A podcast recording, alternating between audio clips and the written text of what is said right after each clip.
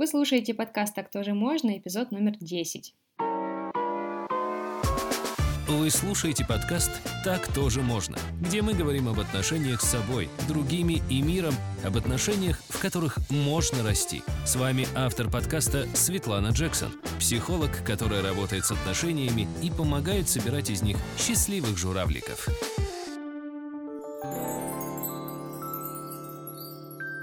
Друзья, привет-привет! Сегодня у нас рубрика интервью, и у меня в гостях Артем Гуменный, человек, который сейчас расскажет все то, чем он занимается. Привет, я рад быть тут, быть в подкасте. Мне всегда очень интересно а, отвечать на вопросы, так мне легче формулировать мысли. И если говорить о том, кто я, то я преподаватель практики осознанности и коуч в формате ACT, в формате терапии принятия ответственности и фасилитатор групповых и личных процессов развития. Наверное, это все, что имеет смысл сказать обо мне здесь, но это точно не все, чем я занимаюсь. Я прежде всего хочу поговорить с тобой про терапию, ту самую терапию ACT, терапию принятия ответственности, потому что не так много людей, с которыми можно об этом поговорить. Довольно новое направление, но еще не везде применяется, не везде популяризировано. Мне очень нравится, как работает этот подход, но поговорить не с кем. Поэтому я ухватилась за возможность, ну, Артем этим занимается, надо, надо, надо брать. Вот расскажу со своей стороны. Я использую два довольно, может кто-то подумает, таких противоречащих подхода. С одной стороны, это психоанализ, психоанализ отношений, не классический, называется интерперсональный психоанализ. Он про историю, про вот туда глубоко уходить. И есть ACT, который мне очень дорог, и он помогает быть здесь и сейчас. Мне кажется, особенно этот подход полезен для работы с эмоциями. Мне самой он очень помогает, когда я могу обратиться к тому, что происходит, найти в этом ресурс и идти уже в историю. Также я работаю с клиентом. Как ты нашел этот подход? Почему именно терапия принятия ответственности? Чем он тебе дорог? И ну, почему именно он? О чем он для тебя?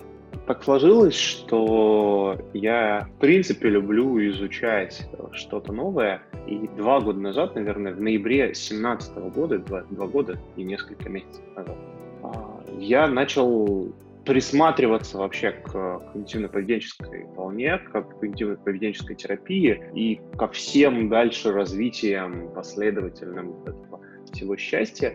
И меня больше всего интересовало, так как мне ближе, вся терапия, основанная на практике внимательности, на практике осознанности. На второй волне, условной такой второй волне когнитивно-поведенческой терапии есть MBSR подход или MBCT, э, который Mindfulness-Based Cognitive Therapy или Mindfulness-Based Stress Reduction. Это программы длительные, восьминедельные. Это такой подход к когнитивной терапии, основанной действительно на практике внимательности, разработанной Джоном Кумбадином и компанией людей, которые э, всю практику внимательности, собственно, на Запад и приволокли.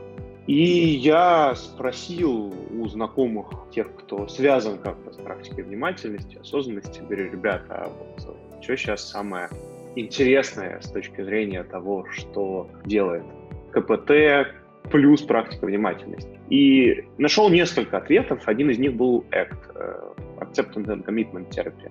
Есть еще CFT, Compassion Focus Therapy, и некоторые родные этой рядышком лежащей э, модальности.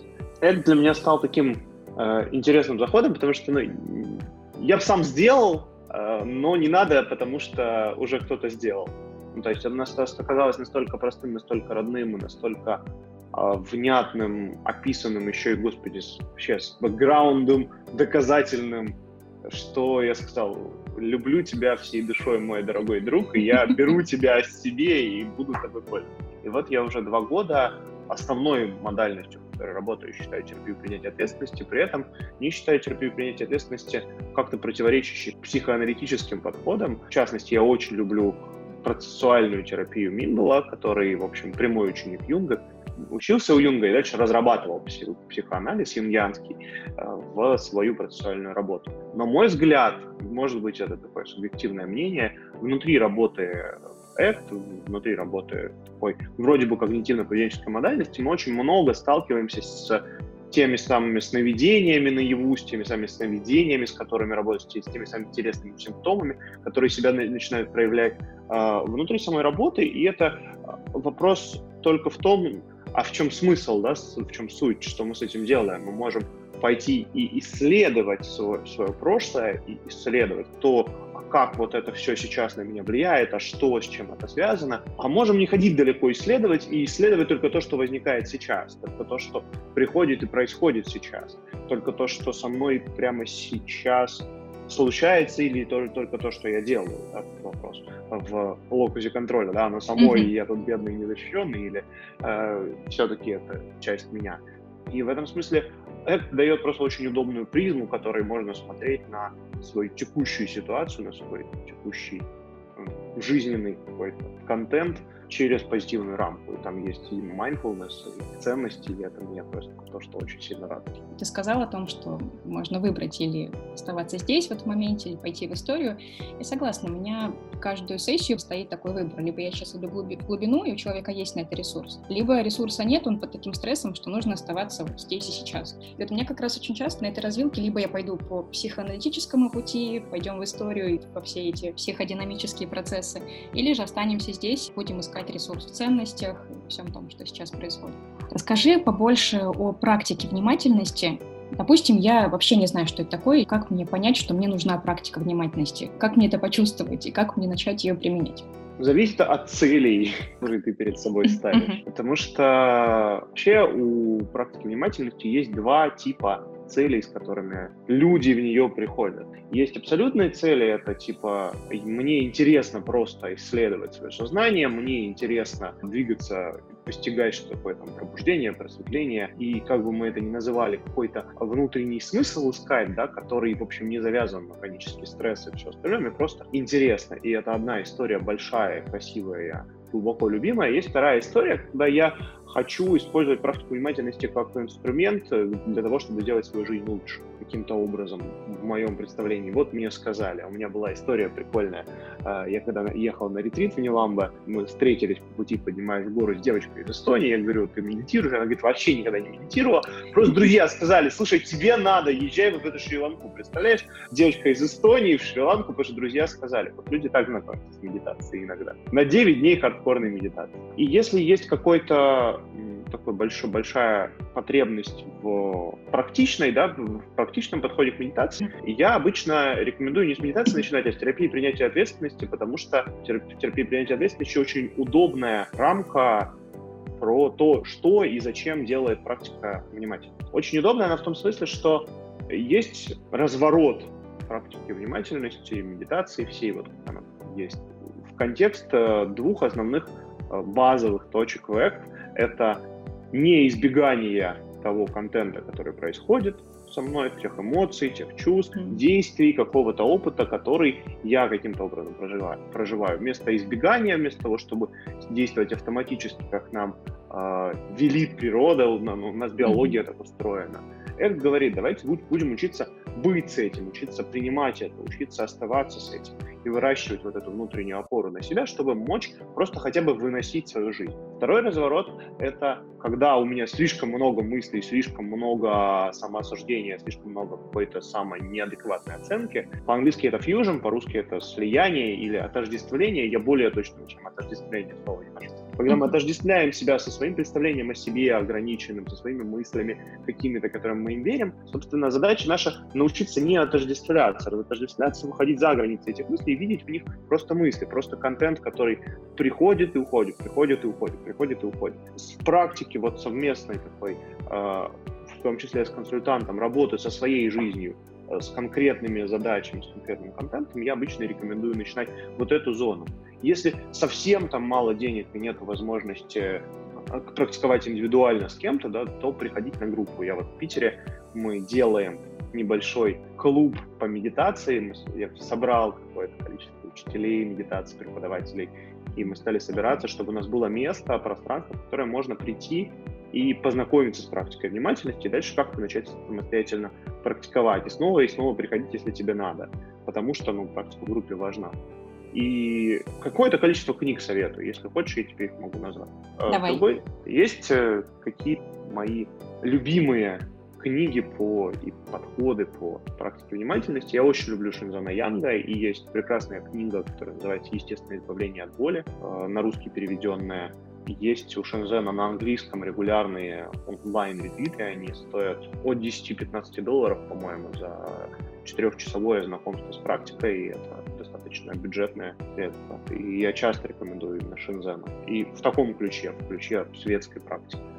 И очень круто, если заходить в сторону Джека Корнфилда, по-моему, Джека. У него есть э, много разных книг, какая выпадет, какая найдется, какая захочется, стоя начинать. Ну, то есть это такая глубокая, с одной стороны, она показывающая многомерность практики и не только узкое применение, а с другой стороны, действительно светская литература, которую, которую можно, не углубляясь в какой-то буддизм, не углубляясь в какой-то сложной материи, начать практиковать, понимать и что-то с этим делать, и потом уже разобраться. И это вот такие а, базовые для нерелигиозной stress reduction вот этой практики. Поняла тебя.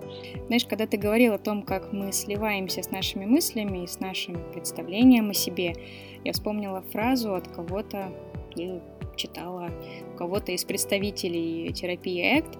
Это не цитата, но смысл примерно в таком, что мы чувствуем себя со своими мыслями как рыба в воде, и порой забываем, что вокруг нас это вода, река, в которой мы просто плывем и на которую не обращаем внимания. И думаем, что эта река единственная возможная для нас среда. Также мы порой сливаемся с нашими мыслями, не замечая, каким водом мы плывем.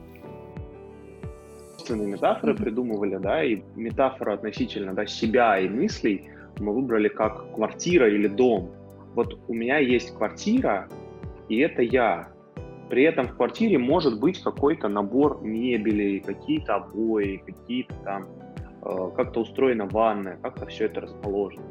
И нам может быть настолько привычно, что мы можем думать, что эта квартира это вот это все. Но на самом деле в квартире есть дом, в котором можно вынести все и сделать абсолютно новое.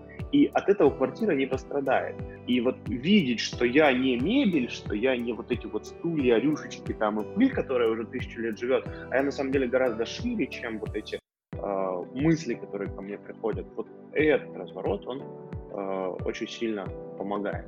Да, я, я согласна. И с мебелью как-то легко становится, можно ж выкинуть старое, загрузить, uh-huh. принести, что тебе нравится, тем более это же твой ну, внутренний мир, твой внутренний дом. Uh-huh. Да, вот. согласна. Порой расхламляться вот в своей внутренней квартире тоже важно. Такой, такой важный момент.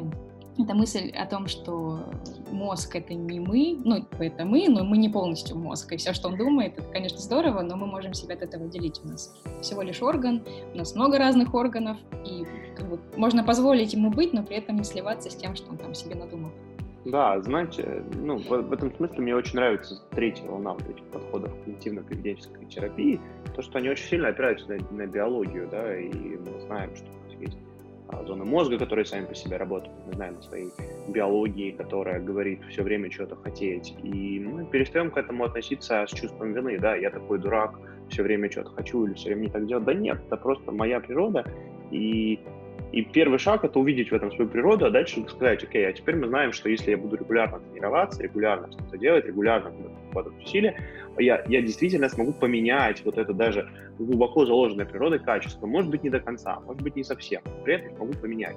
И это в моих силах, э, а контролировать свою природу не в моих силах. Вот отказ, отказ от контроля там, где он не нужен, того, чего мы не можем контролировать, как мы не можем контролировать свое прошлое, э, так мы и не можем контролировать свою биологию, к сожалению. Mm-hmm. Да?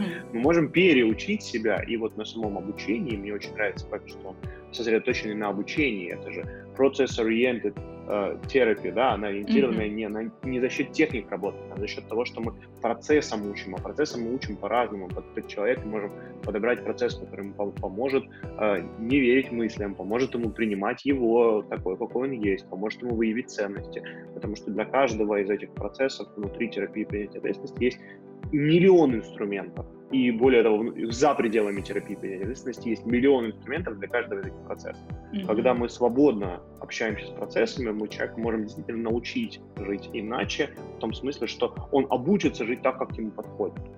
Человек э, сможет, наконец, жить так, как ему подходит. И mm-hmm. быть с этим в полноте. Вот, вот эта идея центральной терапии принятия ответственности о, о том, что все твое дерьмо останется с тобой навсегда, и как ты можешь быть с этим, с этим в контакте и чувствовать себя осмысленно и наполненно, вот это то, что меня заряжает вообще и принять ответственности.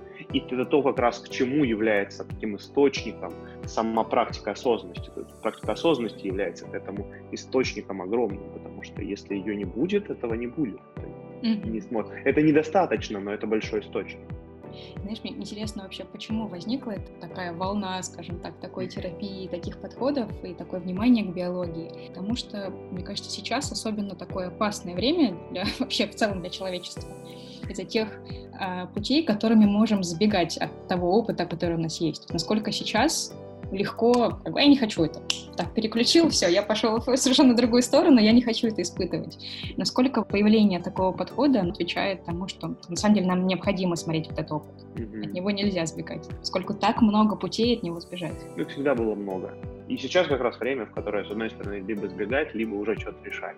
Mm-hmm. Волна решать, решая, решающих поднимается, и это здорово меня тоже это вдохновляет, сколько людей все-таки обращаются к тому, что с ними происходит, и находят в этом большой источник силы, ну, даже сказала, мощи такой своей внутренней, потому что если ты можешь быть со своим опытом, то, мне кажется, вообще ничто тебя не может в этом мире победить. Слышала тебя про практику внимательности, с какой стороны лучше в нее заходить. Я видела, что ты завел блог об отношениях. Я эту тему очень люблю, поэтому хочу с тобой про это тоже поговорить. Из описания я видела, что ты решил делиться своим таким мужским взглядом на отношения. И еще ты упомянул, что видел таких самоназванных гуру, которые что-то там рассказывают про отношения, но они это делают, может быть, не экологично. Расскажи мне, что ты имел в виду под этим? Почему появилась эта мысль и нежелание а, начать об этом говорить? С конца начну отвечать. А, мысль, желание у меня, ну, у меня не было такого, блин, надо что-то подготовить, чтобы говорить об отношениях. Скорее было, не дай бог, никогда вообще, я сюда ни ногой. А, просто так сложилось, что я много работал с собой про отношения, потом начали отношения с Милкой, они стали складываться, и мы много работали внутри отношений над тем, чтобы отношения складывать, а, и чтобы они складывались такими, какими могли вот стать, и стали бы такими, какие они есть. И нам было непросто, нам было по-разному, было сложно, жестко иногда.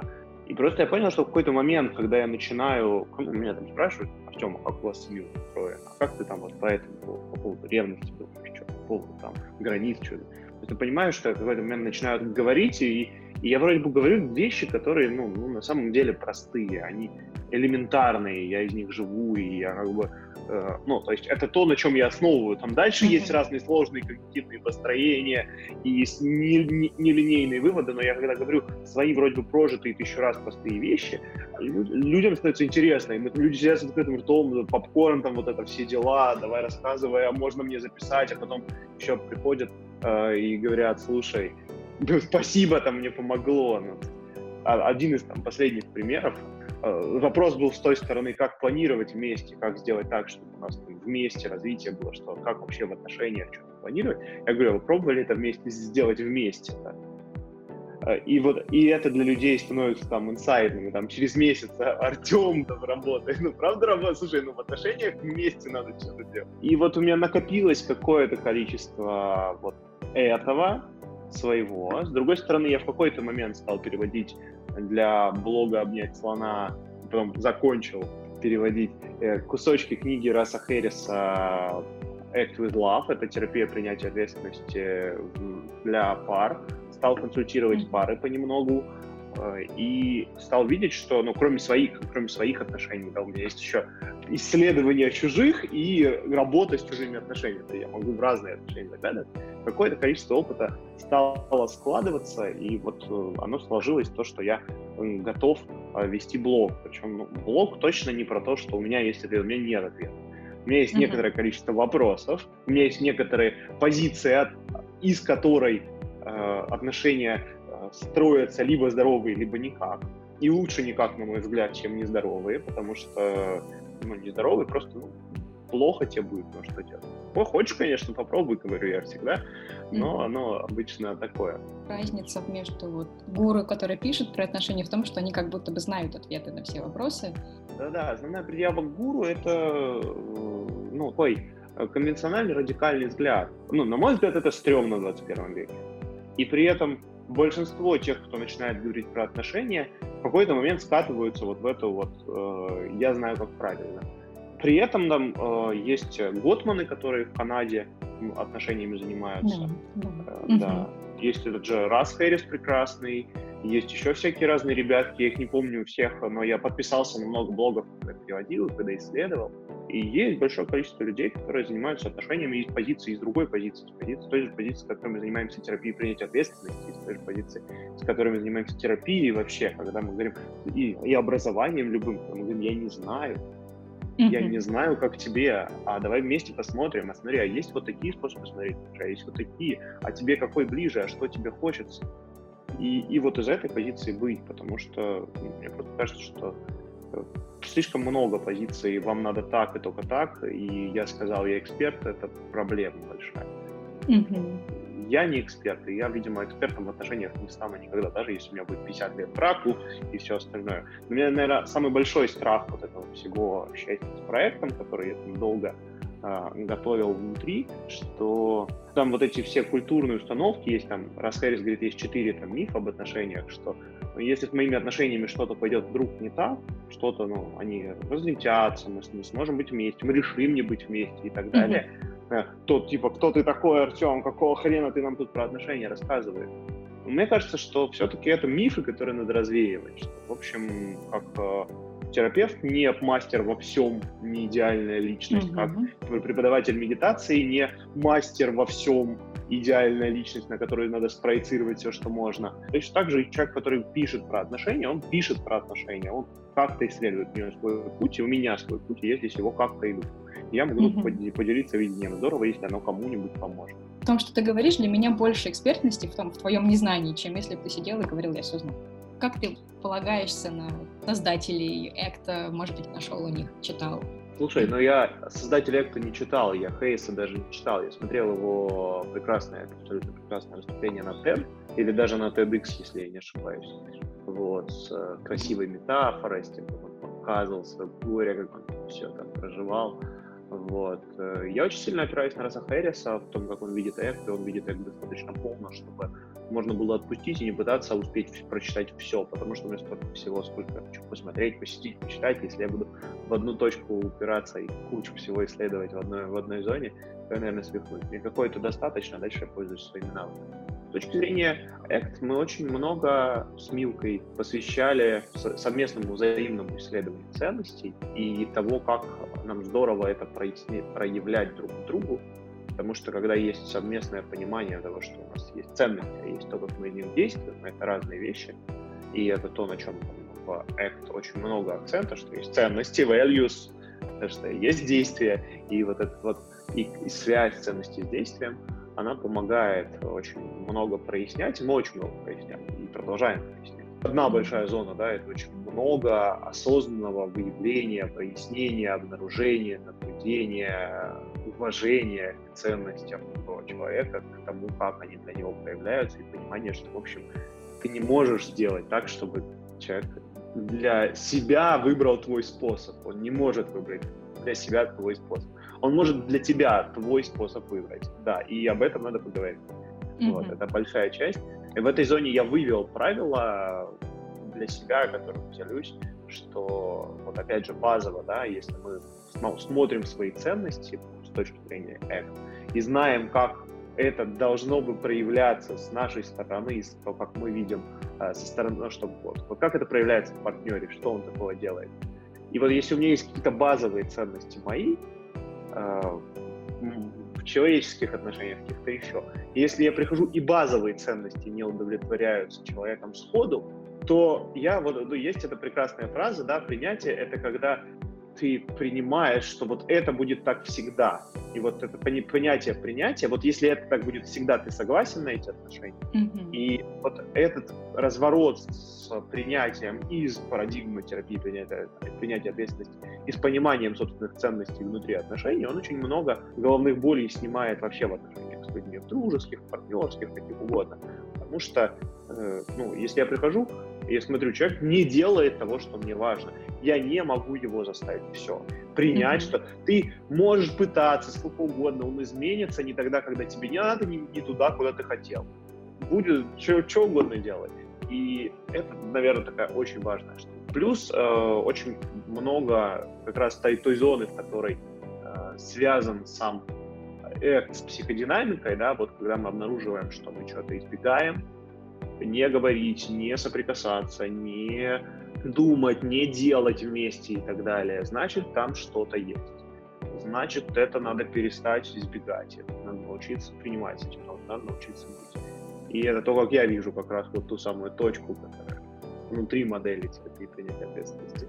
Про неизбегание, про присутствие, про принятие. Когда я вижу в отношениях что-то, что я не могу принять, я учусь с этим быть.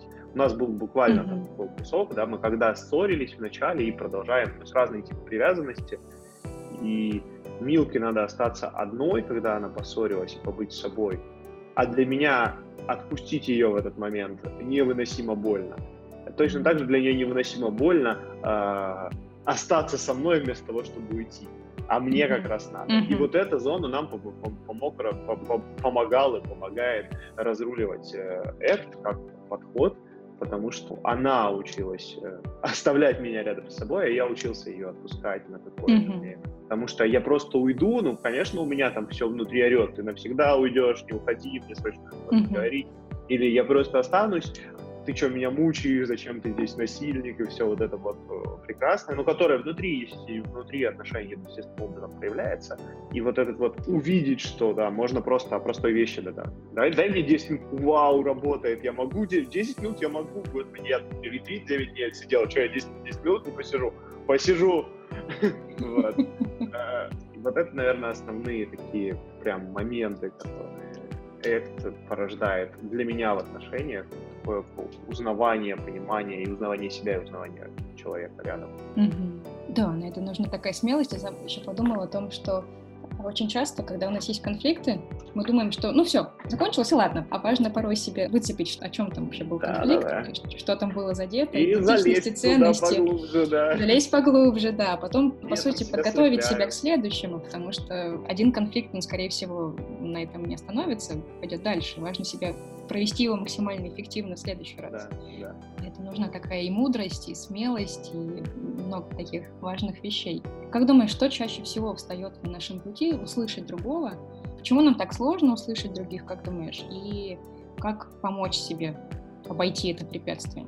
Мне кажется, что больше всего нам мешает внутри вот этого всего э, идея в том, что препятствие — это человек, или препятствие — это мы сами никто из нас не препятствие, мы не бревна. Mm-hmm. И вот это выращивание, культивация совместной работы с препятствиями, совместного поиска, что препятствием, это тот рецепт, который, ну, наверное, у меня есть как у гуру, вот этого вот mm-hmm. страшного, да, если вы хотите здоровые отношения, вам mm-hmm. э, придется э, признать, что это не вы против друг друга, даже если у вас сейчас будет зашкаливать и все остальное, а мы вместе против проблемы вы вместе против какой-то возникшей проблемы, недопонимания, странных разных моделей коммуникации в семейных, которые сочатся сквозь вас в каждом моменте, разных культурных слоев, разного опыта и так далее.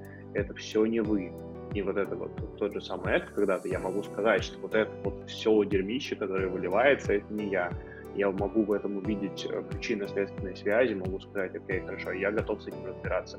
Я знаю, что мы на одной стороне, и стать на ту сторону, стать к человеку рядом, и оттуда э, уже двигаться и решать какие-то конфликты. Причем стать и помнить об этом, вставать. То есть у меня недавно был кейс э, интересный э, с ответственностью, да, когда человек берет ответственность за другого э, человека, говорит, я не могу, я не могу отдать. Я говорю, да попробуй не брать ответственность, да, постоянно не брать. Сосредоточься на том, чтобы ее не брать. То есть ее не надо отдавать забей на отдавание, ее не надо брать mm-hmm. просто. Вот, наверное, когда тебе ее приносят, ты говоришь, а мы не работаем, закрыто.